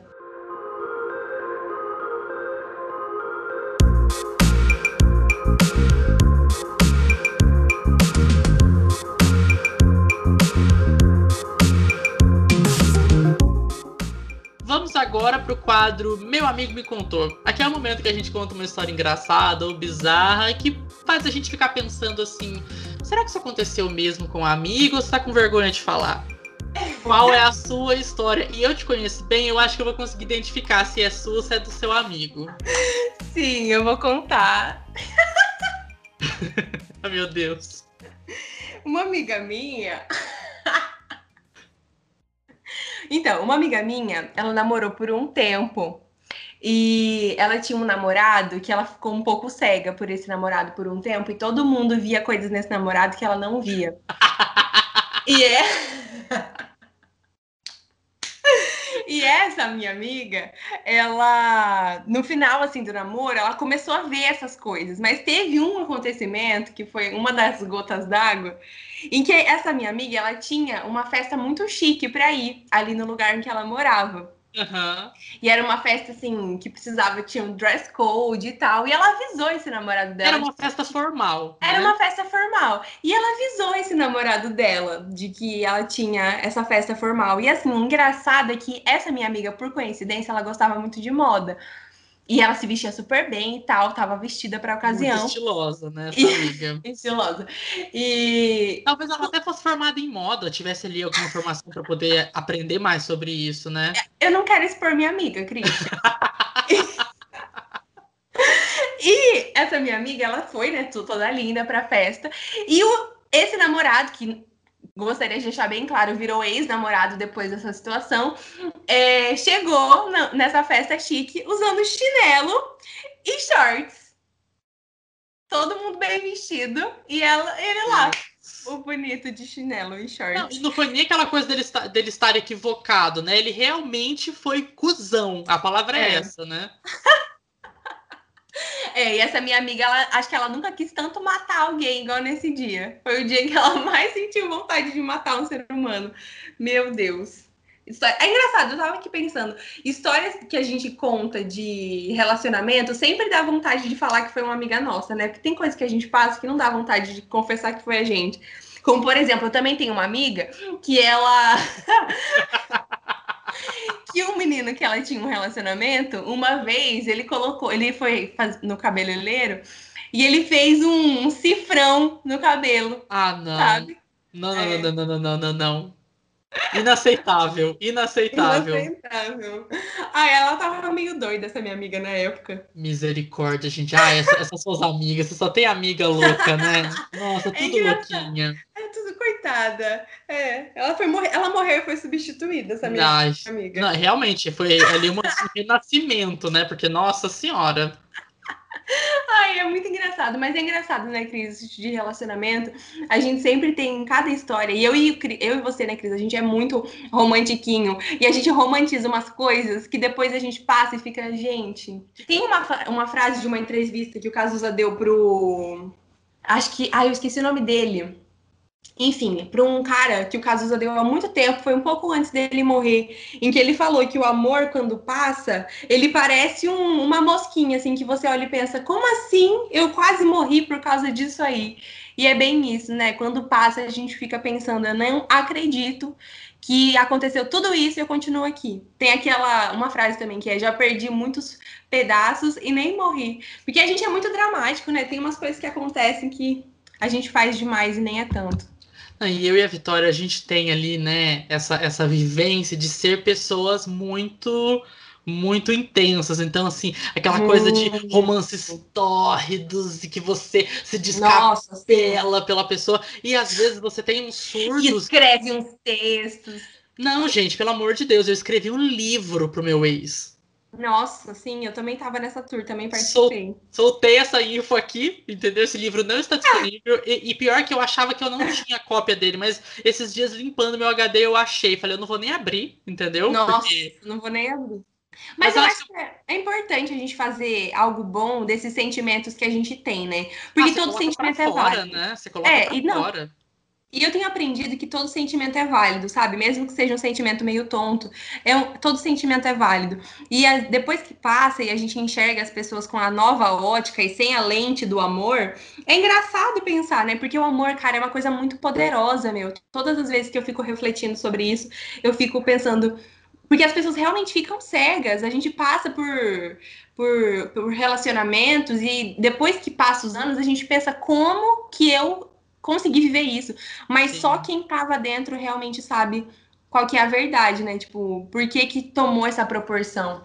Total, né? É uma loucura. Como diz, Andressa Urach vem aí, entendeu? Com, com uma frase de pensadora contemporânea, ai Gabi, só quem viveu sabe, porque é isso, né? Sim, nossa, essa frase é perfeita. E só eu e a Vitória, a gente é amigo há muitos anos, então assim, a gente acompanhou muito as histórias um do outro, né? Até então, demais, assim, né, Christian? Até demais, a ponto da pessoa, assim, né, por exemplo, eu fazer alguma coisa e a Vitória ficar assim, eu não acredito que você tá fazendo isso. Nossa, momentos, né? Mas isso me leva à minha história, que também tem a ver com relacionamento, e, e eu lembrei dessa história porque eu contei ela recentemente para uma amiga. Uhum. Ah, já fudeu tudo, né? Porque eu já falei que, que não é vai nem falar que meu amigo me contou, mas agora eu vou contar, né? Tá bom. Enfim, é, eu ali no auge ali, tipo, eu, eu tenho um lema que eu digo que eu me perdoo por tudo que eu fiz antes dos 20 anos, ah. né? Porque assim, eu acho que eu não tinha, eu não tinha estrutura psicológica e maturidade para me impedir de estar em algumas situações. Né? Eu acho que eu acho que isso tinha que ser uma norma, cara, porque a gente realmente ali, ainda mais quando você entra na faculdade, começa a, a fazer as suas próprias coisas, você ainda não tem noção do que está fazendo direito. Então, a chance de você fazer merda é muito grande, certo? Sim. É, eu, né? Conheci um rapaz e eu sempre tive é, inclinação em me interessar por caras que eram mais velhos ou que pareciam mais velhos. Eu nunca tive muita facilidade em flertar, em ficar com alguém da minha idade. Acho que por eu ter uma vibe um pouco mais madura do que a galera da minha idade. Todo mundo que me uhum. conhece uhum. fala isso, confirma isso, né? Sim, é verdade. É, e daí conheci esse rapaz a gente vai chamar ele de. Alexandre. De, de Alexandre. Alexandre é um ótimo nome. Alexandre. É, eu fiquei pensando aqui, mas eu só conseguia pensar em nomes que eram próximos ao nome da pessoa, não, sabe? Não, não, deixa pra lá. É, Alexandre, conheci Alexandre, eu tinha acho que 19 anos, Alexandre tinha 28, 29. Era ali uma diferença de uns 10 anos, né? Uhum. É, e daí conheci Alexandre e tal, nananã, achei ele muito bonito, muito interessante. Eu tenho um negócio com advogado, então, assim, no meu, Ai, no meu extenso currículo, já tô entregando, né? E como tiveram vários, não tem nem como puxar quem é, porque foram muitos, né? É, eu gosto, inclusive, de me chamar de Maria Vadimeco, né? Ah. E aí, beleza, conheci Alexandre e tal, só que Alexandre não morava na mesma cidade que eu, né? Quem me conhece vai saber quem é a pessoa. Hum. E daí, depois de meses conversando, aquela coisa e tal. Só que Alexandre já tinha demonstrado um pouquinho que era boy lixo, mas é aquela coisa que você fala, ah, todo mundo tem defeito, né? Ninguém é perfeito. Ninguém é perfeito, né? Geminiano, então aquela pessoa que muda muito de ideia, pá, beleza. Aí a gente combinou de se encontrar. No caso, ele ia vir pra cá. Uhum. Eu, né? Falei, vou buscar você na rodoviária. Aí você que tá ouvindo, Vitória, no caso que me conhece, né? Se pergunta, mas como você foi buscar ele na rodoviária se você não dirige? Porque sim, sim. eu tenho 24 anos e eu não dirijo. Não tenho sim. carta, não tenho interesse de fazer isso por agora, inclusive. Uhum. É... E daí né? Tipo, como é que eu vou buscar o cara? Eu fiz um amigo meu, coitado, fiel escudeiro, acordar ali 5 e meia da manhã para ir buscar ele na rodoviária comigo, né? Não era só ir lá buscar, ele tinha que sair da casa dele, vir na minha casa, me pegar e a gente ir lá buscar o Alexandre, né? Ai, misericórdia. E aquela coisa, a gente tava meses conversando, então você já tinha uma certa intimidade com a pessoa, Alexandre, né? A gente foi para casa de um outro amigo que era onde o Alexandre ia ficar. Alexandre tomou banho e tal, a gente ficou ali junto, conversando e tal, não sei o quê nos pegamos, rolou, né? E aí depois do amorzinho, né? Estava eu lá, né? Porque você fica, né? Como se diz, desprotegido, né? Pelado pós-transar, né? É, e daí Alexandre olhou pra minha cara e falou assim: Olha, mas eu não quero nada sério, tá? E aí eu fiquei tipo assim, cara, eu fiquei tão sem reação, porque eu não tinha, não é que assim, não que eu não estivesse pensando nisso at all, mas não era o objetivo, a gente tava se conhecendo na real, sabe? E eu achei aquilo uhum. tão grosseiro. Eu fiquei tipo, gente, mas eu não perguntei nada. Por que, que ele tá falando isso? Que babaca. Vai embora né? da minha casa. Vai embora da minha casa. É, não, ele não tava nem na minha casa. Graças a Deus que eu nem levei esse traste em casa, né? Ai, nossa. gente, nossa, que horror, tô me expondo tanto. Mas aí, Entendeu? Tem o segundo ato da história, né? Que eu falei, isso não vai ficar assim. Isso não vai ficar assim. E daí a gente passou o dia junto e tal, não sei o quê. E à noite tinha uma festa numa balada LGBT aqui de Maringá, né? Vamos nessa festa. E antes de eu conhecer Alexandre, tinha um menino que, que era. Eu fiz jornalismo, ele era de publicidade, uns dois anos na minha frente. E eu tinha crush nele desde que eu entrei na faculdade. E do nada esse menino mandou uma mensagem e falou assim: Você vai na festa tal hoje? Eu falei, vou. Ele, ah, legal, a gente se encontra lá. Uhum. Falei, ai meu Deus do céu, eu fui tantas vezes sozinho nessa balada, eu nunca encontrei esse menino lá. Hoje eu vou estar. Só que apesar do Alexandre olhar pra minha cara e falar, ah, mas eu não quero nada sério, ele queria ir de casal, mãozinha dada e tal, não sei o quê. Essa festa foi assim: primeira pessoa que eu vi a hora que eu cheguei lá foi meu ex. Nossa. Então, assim, já começou errado, sabe? É, a noite já tava com gostinho de vai dar ruim. Já tava com gostinho de vai dar ruim, né? E daí eu. Eu entrei na festa e tal, não sei o que, tava muito frio, era ali maio, junho, então eu tava de jaqueta e tal. E nessa balada tem uma parte externa, que é a área de, da galera fumar e tal, não sei o que. É, o Alexandre ficou lá fora, eu falei, ah, eu vou lá dentro, rapidinho. E ele ficou segurando minha jaqueta. Eu entrei lá dentro, encontrei o rapazinho lá, meu quase veterano, e eu fiquei com ele. Entendeu? A minha vingança foi essa. Enquanto Alexandre babaca tava lá fora segurando minha jaqueta, eu tava lá dentro pegando outro. Aqui, o meu, a, a, minha ideia era administrar, então deixo um lá dentro, fico lá fora com Ai, o oficial. Só que o que acontece? Quando eu fiquei com esse menino, né, o menino número dois, ele pegou na minha mão e falou assim: vamos ali ficar com os meus amigos. Eu falei, meu Deus, Fudeu, senhor, fudeu, fudeu, fudeu. Porque como que eu vou ficar lá? Não tinha como eu fazer isso, entendeu? Uhum. Porque teoricamente eu tava com um rapazinho. O que, que foi a minha solução? A minha solução foi fingir que eu estava passando muitíssimo mal. Ah. Né? E eu e o, e o Alexandre. O resto a gente... da noite no banheiro. Não, você não tá entendendo. A gente ia dormir na mesma casa, na casa desse amigo nosso, a gente já tinha combinado isso. Eu falei, cara, não tô passando bem. Então, aliás, você quer que eu pegue uma água e tal? Eu falei, não, eu preciso ir embora. Ah, já, foi embora. embora. Eu fui embora e deixei ele lá. Misericórdia. Só que, tipo assim, eu fui pra casa desse nosso amigo, então eu fui pegar a chave. Ele tava na festa com a gente e tal. Eu fui pegar a chave com ele. E a hora que eu contei o que tinha acontecido, eu, eu não contei o que tinha acontecido. Eu falei, ai, não tô passando bem. E ele e as outras pessoas do rolê que me conheciam ficaram olhando pra mim, tipo assim, isso não colou nem um pouco, mas eu vou, eu vou fingir, eu vou segurar a onda com você. Uhum. E essa, assim, eu fui embora, assim, na época nem existia Uber ainda, existia, mas não em Maringá. Eu fui dentro do táxi pensando, tipo assim, meu Deus do céu, eu não consigo eu não soube administrar a situação. Ah, não bom. sei se hoje eu teria mais expertise ah. para isso, mas na época eu não tive, entendeu? É engraçado. O mais engraçado é pensar nos amigos, né? Que a gente sempre deixa ruim para os amigos. Não, e o amigo sempre se liga de que você tá fudido, sabe? Ai, meu Deus. Então, assim, eu, por exemplo, já tive situações de eu estar com uma amiga minha que faz moda e tudo, fez moda, né? É, é, formada em moda, influenciador e tal. Tem muitas amigas com esse perfil, então não tô dizendo quem é. E de tipo assim, de acontecer alguma coisa e eu ficar, tipo assim, cara, isso não tá acontecendo, isso não tá acontecendo, isso não tá acontecendo. Não é mesmo, amiga? Ai, é. Tudo bem. É que, é que é a belíssima história de quando a gente foi passar o ano novo. A gente passou o ano novo junto de Nossa, 2019. eu amo essa história. Não, essa de 2019 para 2020. E assim, gente, eu e a Vitória, a gente teve essa fase rolezeira, de sair, de beber e tal, não sei o que, de festa. Mas a nossa essência é uma essência de gente cansada, entendeu? Sim. De gente que gosta de ficar em casa de pijaminha e tal, assistindo uma televisão, comendo. Acorda cedo no domingo. Hoje eu acordei super cedo. A gente tá eu gravando também, no domingo, eu acordei tipo 7h50. Eu também, sim. Banho, entendeu? Essa é a nossa realidade. Rural. Exatamente. E como jornalista, eu digo que o Globo Rural tem pautas excelentes, gente. É um programa muito interessante de é assistir. É muito bom mesmo, eu assisto mesmo, não tô zoando, é. assisto com os meus pais. Exatamente. Quando eu tô em casa. É, só que daí aconteceu esse rolê de tipo, super a gente se perdeu aqui em quadro e vamos contar a história, vamos lá. É, a gente combinou de passar o um ano novo junto. Eu passei o Natal com a minha família na cidade deles, que eles moram em Balneário Camboriú. E voltei para passar o ano novo na casa da Vitória. A gente jantou, ceiou junto, virou o ano juntos.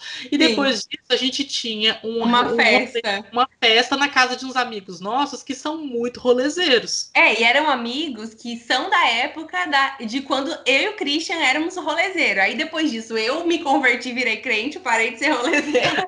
e o Christian ficou velho. Então, assim... A crente e o idoso. Essa é... é... Vai ter uma pintura a óleo nossa é a foto nossa, crente e idoso. E a gente foi pra festa que. Não, sabe aquele, meme lá do Inimigos do Fim? O, tu, a turma que a gente foi é exatamente isso. Eles não sabem a hora de parar. Eles têm, Era se nível. Enterro vai ter um narguile montado, entendeu? Um não, era montado. nível de quando a gente fazia festa, eles vinham aqui na minha casa e eles iam embora às sete da manhã. Meus pais estavam acordando e eles estavam indo embora. Era uma coisa assim, que era, chegava a ser ridículo. De, de os amigos das 12 horas, que eles chegavam é... às sete da era Bora exatamente isso. Meu Deus, coitado dos meus pais. Eu lembro disso, eu tenho dó deles. Misericórdia. Mas são os erros que a gente tem na adolescência, né? Na verdade, nem era adolescência, já tava na juventude. Não, pois é. E assim, e aí que acontece? Não é que a gente perdeu o carinho por essas pessoas, mas a não, gente de forma tá mais naquela vibe, entendeu? É.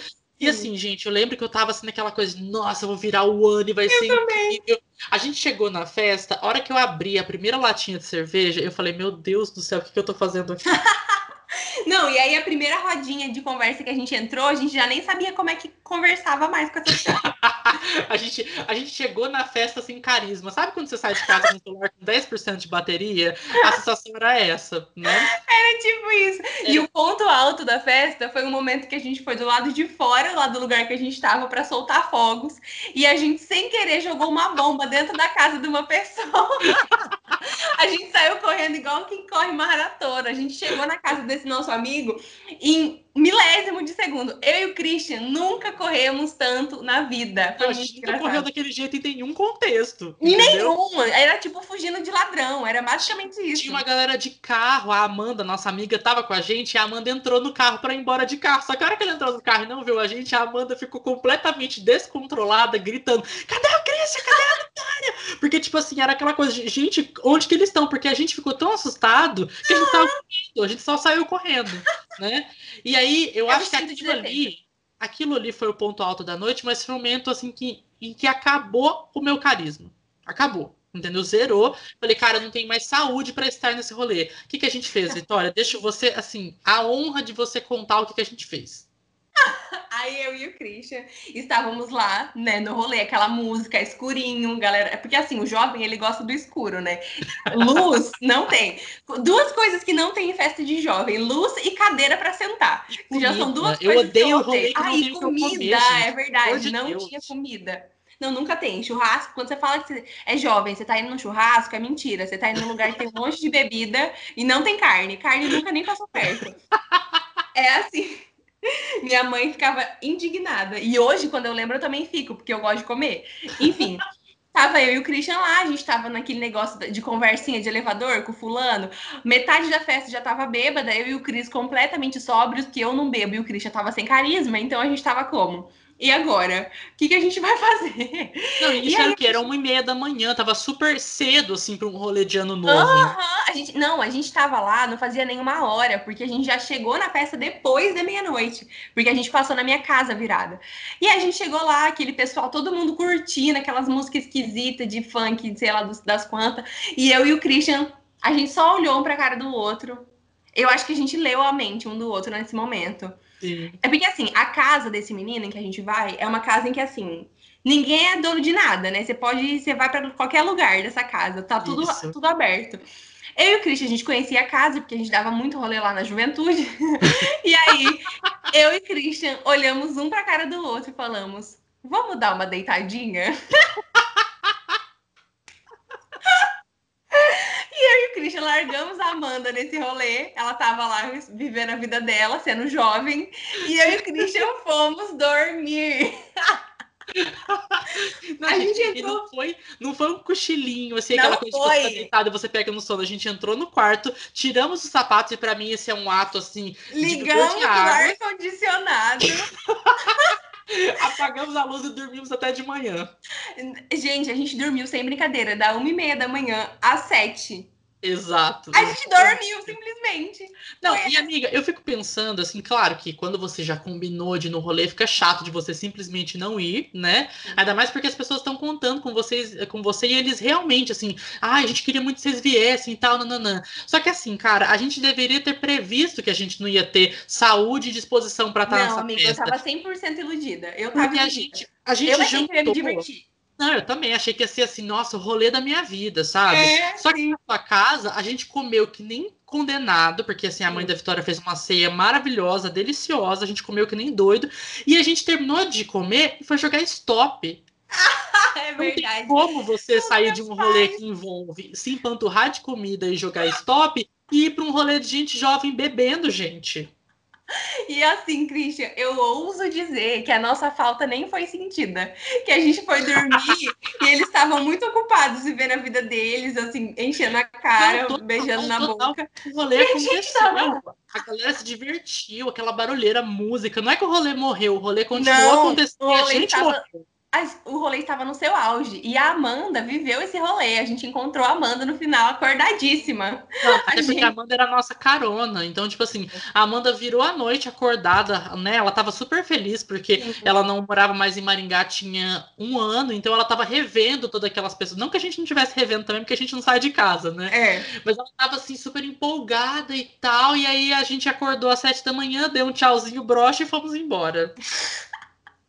Foi muito engraçado. É verdade, essa história eu me lembro dela com carinho. Mas o melhor ainda dessa história é que depois a gente voltou pra minha casa e a gente ainda dormiu o dia inteiro. Dormimos, a gente ficou entre dormir, entrar na piscina e tomar um sorvetinho e de novo e entrar na piscina e tomar um sorvetinho. E esse foi o looping do nosso do nosso semi-domingo, porque não era um domingo, É. mas tem aquela, aquela vibe de domingo, Nosso né? primeiro dia do ano. E depois a gente saiu pra comer o hambúrguer e fomos na roda gigante da minha cidade. Ai, foi uma delícia esse dia, saudades. Ai, gente, foi ótimo. Três meses depois, pandemia. Nossa, foi a última vez que a gente foi feliz, na real. Foi, amigo, foi. Saudades.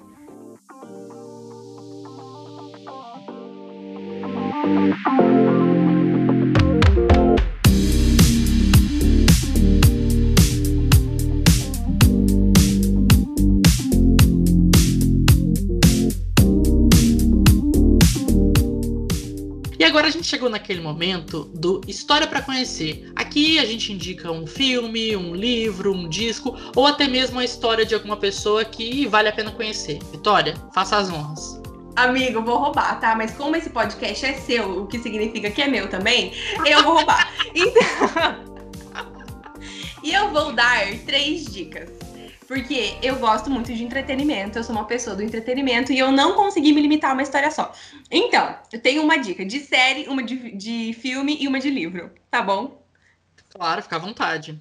Meu livro, um dos. Na verdade, eu, eu ouso dizer que é o livro da minha vida. Eu não consigo. Toda vez que eu tento escolher outro livro, eu volto para esse, que o Christian já deve estar sabendo. É E o Vento Levou, da Margaret Ai. Mitchell. Gente, eu não tenho palavras para falar para vocês o que, que é esse livro. E eu realmente, honestamente, acredito que é uma história que todo mundo precisa conhecer porque ela é dolorosamente maravilhosa, assim. E é engraçado porque a história do Red e da Scarlett O'Hara é muito conhecida no mundo como uma grande história de amor.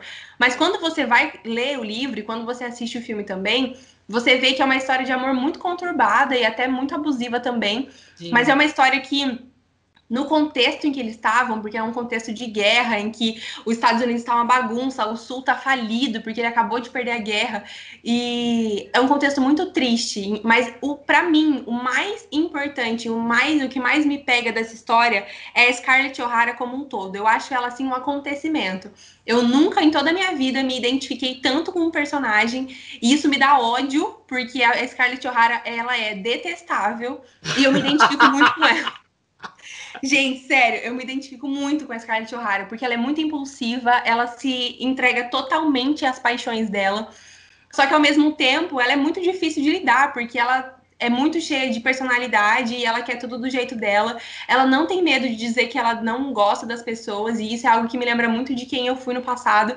E eu me identifico muito com ela, com a forma dela de se posicionar, sabe? Ela tem ali uma antagonista, não é nenhuma antagonista, porque coitada da Melanie. A Melanie é uma personagem que vai ser o tempo todo uma pessoa que incomoda a Scarlett, só que no final da história a Melanie vira uma grande amiga e uma irmã para Scarlett, porque uma só tem a outra. E isso é meu, é muito sobre a vida, cara. É sempre assim, quando a gente tem muita dificuldade com alguém, muitas vezes essa pessoa se transforma em alguém importante na sua vida, porque a gente nunca consegue delimitar regras e padrões sobre ninguém, né? E eu amo essa história, gente. O Vento Levou é uma das melhores histórias já escritas no universo e é meu livro preferido da vida, com certeza. Ai, gente, sério, tá aqui na minha lista de coisas que eu quero ler esse ano. Faz muito tempo que eu quero ler esse livro. E assim, é, é, muito, é muito doido isso que você falou de como a gente não consegue, não consegue, como se diz, criar regras para as pessoas. Eu acho que a gente está vivendo um momento tão complicado em que assim a, a, gente coloca as pessoas em caixinhas e você é isso, e você é aquilo, Sim. e cria rótulos. Isso é tão difícil porque as pessoas são tantas coisas. É, eu acho isso muito injusto. Então, assim, é muito difícil, porque. E a gente. E, e, até pela exposição de rede social, e você pode falar disso com muito mais propriedade do que eu, a uhum. ideia é como se você não pudesse mudar. E Sim. mais do que isso, você tem que servir ao personagem. Isso é uma coisa uhum. tão tão difícil, tão difícil, que assim, eu não, tenho nem é. palavra para dizer o quanto isso é uma coisa tóxica e como isso limita a nossa experiência como ser humano, né? Muito. E além de você ter que seguir a manada, né? Se você pensa um centímetro diferente do que toda, todo mundo tá pensando, automaticamente você está sendo cancelado. É, é, essa cultura do cancelamento, que eu digo que mais do que cultura do cancelamento é a cultura do linchamento, porque assim, Nossa, e daí eu sim. vou dar uma opinião aqui que eu já até devo ter dito em alguns outros episódios por aí. É, é, eu não acho que o cancelamento seja uma coisa necessariamente ruim, porque eu acho que isso faz as pessoas repensarem, mas eu acho que o cancelamento é feito de uma maneira que não faz sentido. Porque, assim, por exemplo, é, existe algum artista e eu não me identifico com o que essa pessoa diz e tal e tudo mais. Na minha concepção, o cancelar seria eu não vou dar palco para essa pessoa. Então, assim, eu não vou uhum. ouvir as músicas dela, eu não vou, tipo, ter algum envolvimento com a mensagem dela e tá tudo certo, né? Sim. Tem várias outras pessoas para se envolver com essa pessoa. Sim. O cancelar, para mim, é isso, né? O que uhum. eu vejo que acontece muito é uma cultura do linchamento, de eu não concordo com você, então Sim. eu vou massacrar a sua existência. Não, eu isso é um absurdo. Sabe? Então é uma coisa que não faz muito sentido, porque se você não gosta do que uma pessoa tá dizendo, é só você não acompanhar. Exatamente. E as pessoas se tornam reféns, porque, olha, de verdade, Christian, eu não sei até que ponto as pessoas que estão sendo politicamente corretas hoje, elas estão sendo verdadeiras, ou elas estão só com medo de serem canceladas.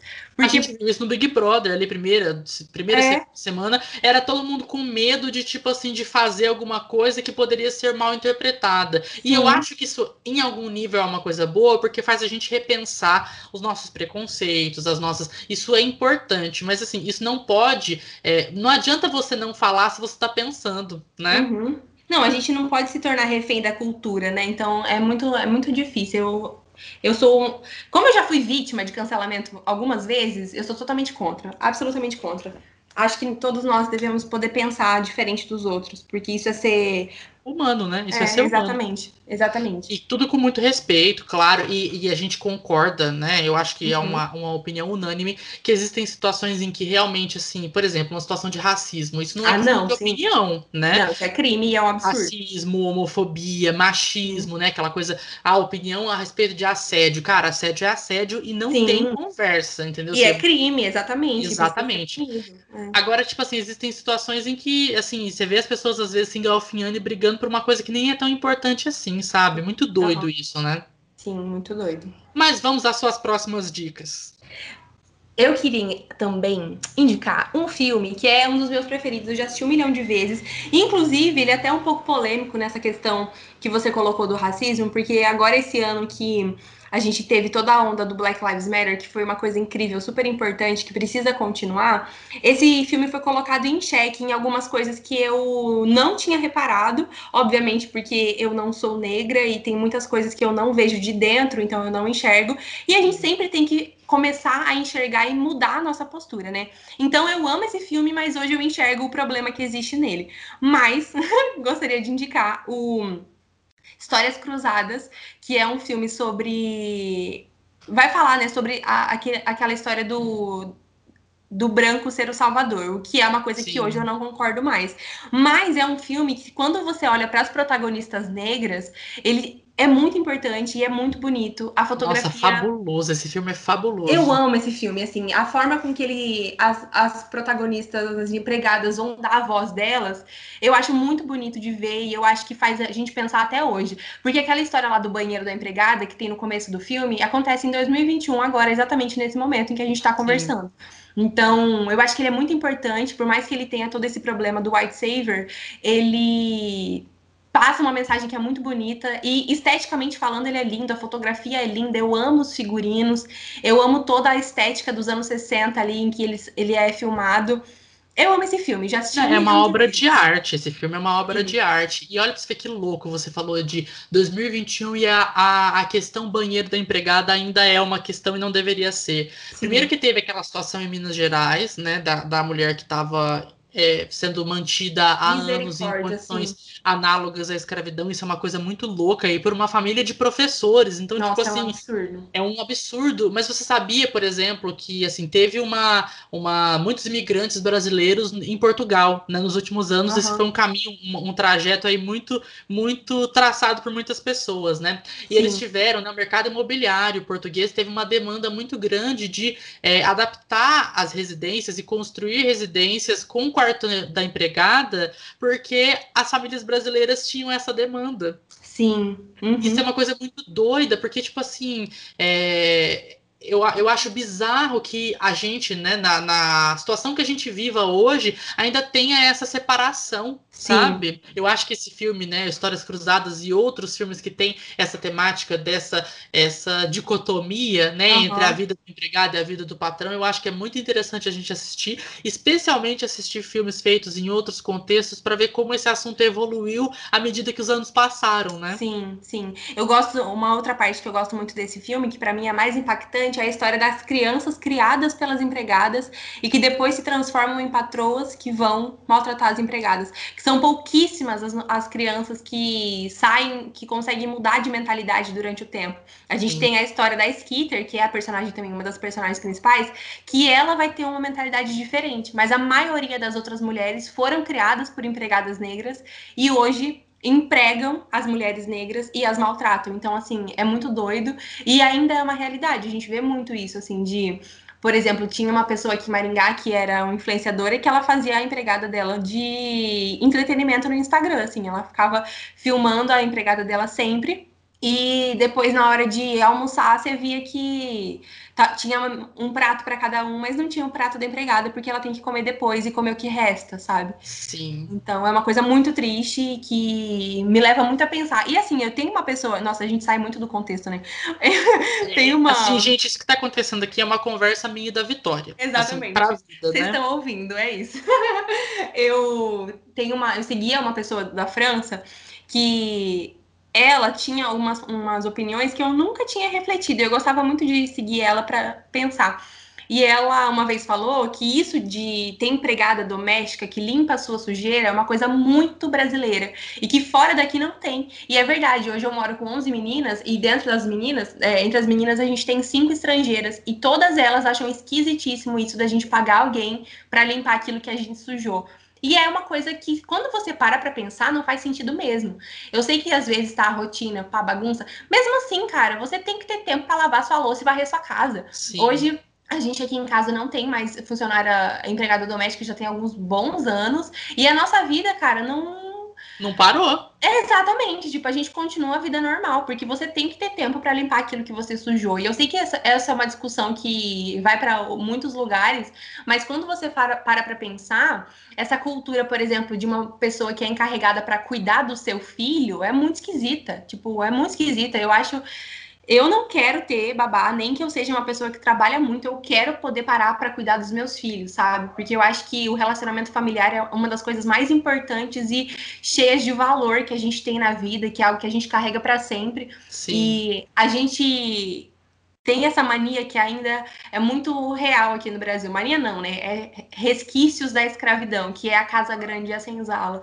E é um absurdo. Eu acho que a gente precisa repensar. E é muito doido isso, porque assim, eu entendo que existem alguns contextos em que as pessoas realmente precisam de ajuda, né? É, em relação, por exemplo, a, né, vou fazer uma puta de uma faxina em casa, contratei uma pessoa para vir me ajudar. Minha mãe já fez isso várias vezes. A gente Sim. teve empregada doméstica por alguns anos quando ela trabalhava full time, né, fora uhum. e tal. É, e hoje, por exemplo, minha mãe ela tem problema na coluna, então não consegue fazer a faxina toda sozinha e tal. Então às uhum. vezes chama alguém para ajudar, né? Uhum. Mas é, é, é muito doido isso, porque eu, eu não acho que o problema seja necessariamente contratar alguém para fazer um trabalho, entendeu? Sim, uhum. O problema é você considerar isso uma coisa subalterna, entendeu? Que essa pessoa é, você por isso.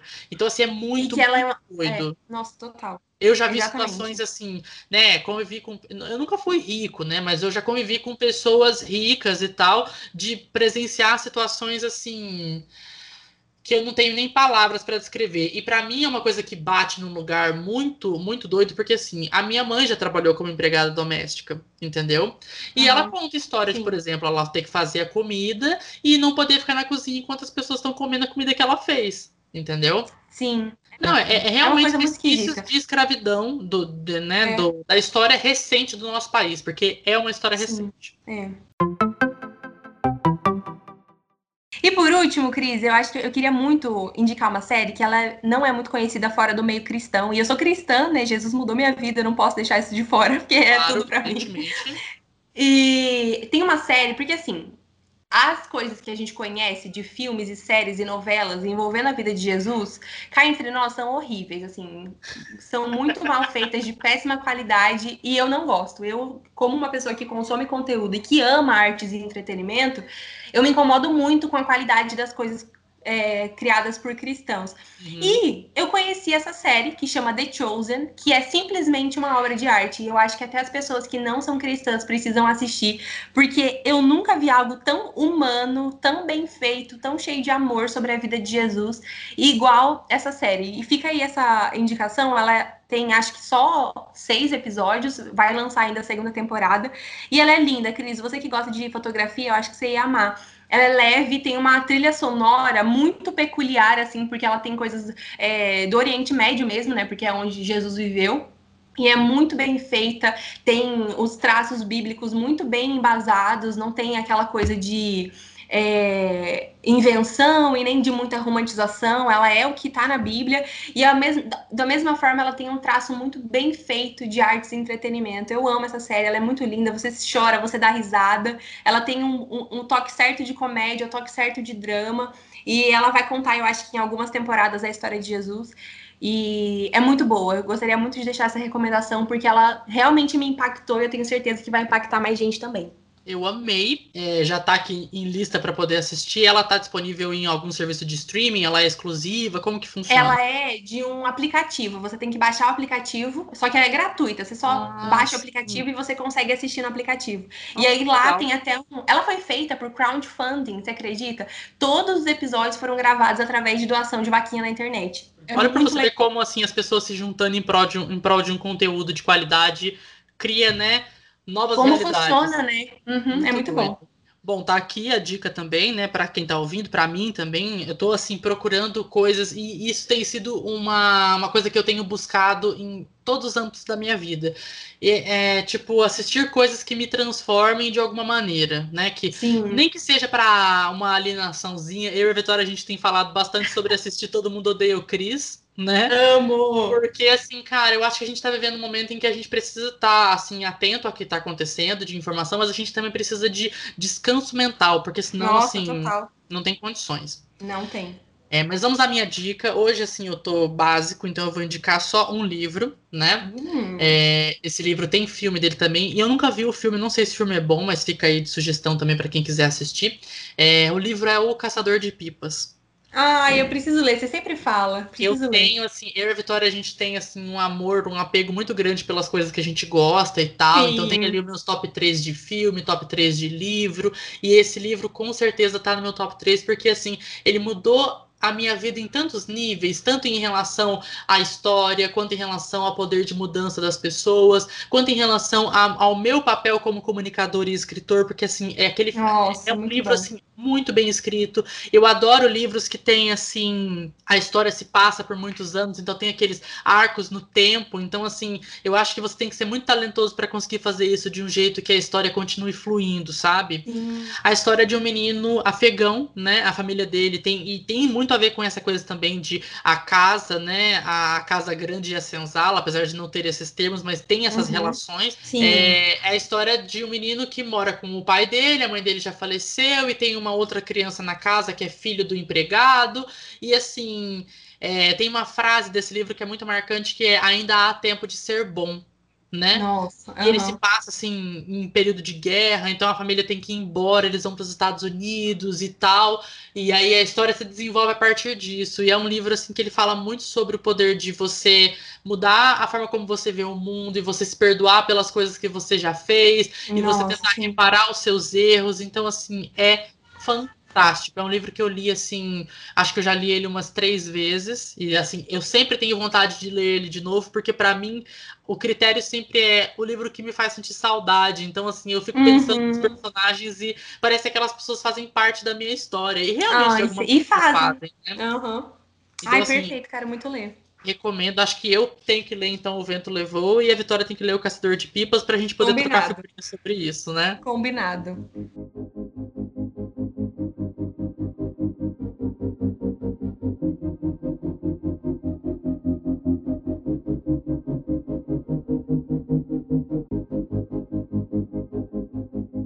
Agora é o momento em que a gente faz o quê? Vende o peixe, não é mesmo? E como a gente está aqui uma influenciadora famosa e cheia de, cheia de seguidores, de fãs, de pessoas que acompanham, Vitória, quem quiser te acompanhar, conhecer mais o seu conteúdo, onde essas pessoas podem te encontrar? Pode me encontrar no YouTube, eu tenho dois canais, um só de vlogs de rotina, que é o vlog da Vika, e o canal principal, onde eu posto realmente conteúdo, conversa, coisas mais editadas, elaboradas, que é o Vitória Doso. Você encontra só digitando isso mesmo na busca do YouTube. E o Instagram, Vitória DG, por lá eu tô todos os dias gravando stories e às vezes tem live, conteúdo por lá também. E é o, o lugar onde a gente fica mais perto. Isso aí. É, e assim, gente, eu acompanho, sou suspeito para falar, assim, conteúdo muito bem feito, né, por uma pessoa que, é. que realmente sabe fazer isso, e também uma pessoa muito interessante de seguir, de acompanhar a vida, de ver as opiniões e tudo que faz. Ah, obrigada, amiga, te amo.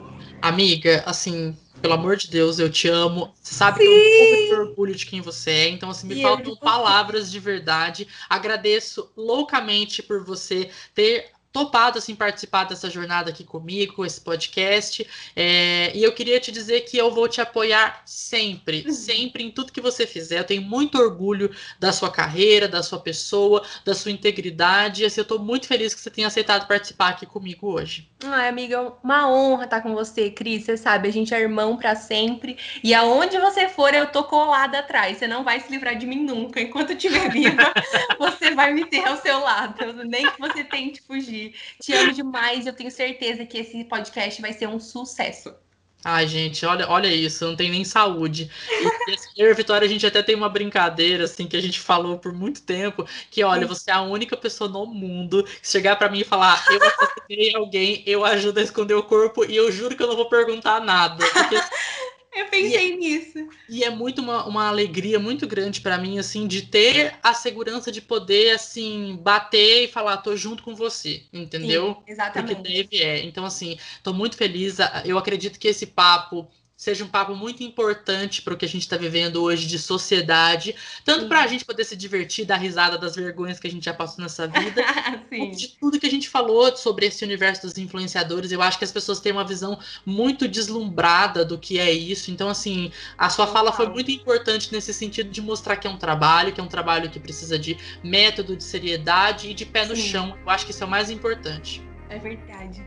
E é isso, pessoal. Muito obrigado a quem nos acompanhou até aqui. Obrigado mais uma vez, Vitória. Vocês nos encontram, né, para poder ouvir os outros episódios no Spotify, no Deezer em outros agregadores de podcasts por aí. Nos sigam no Instagram, arroba te contei essa história. E é isso, gente. Um beijo e até mais. Tchau!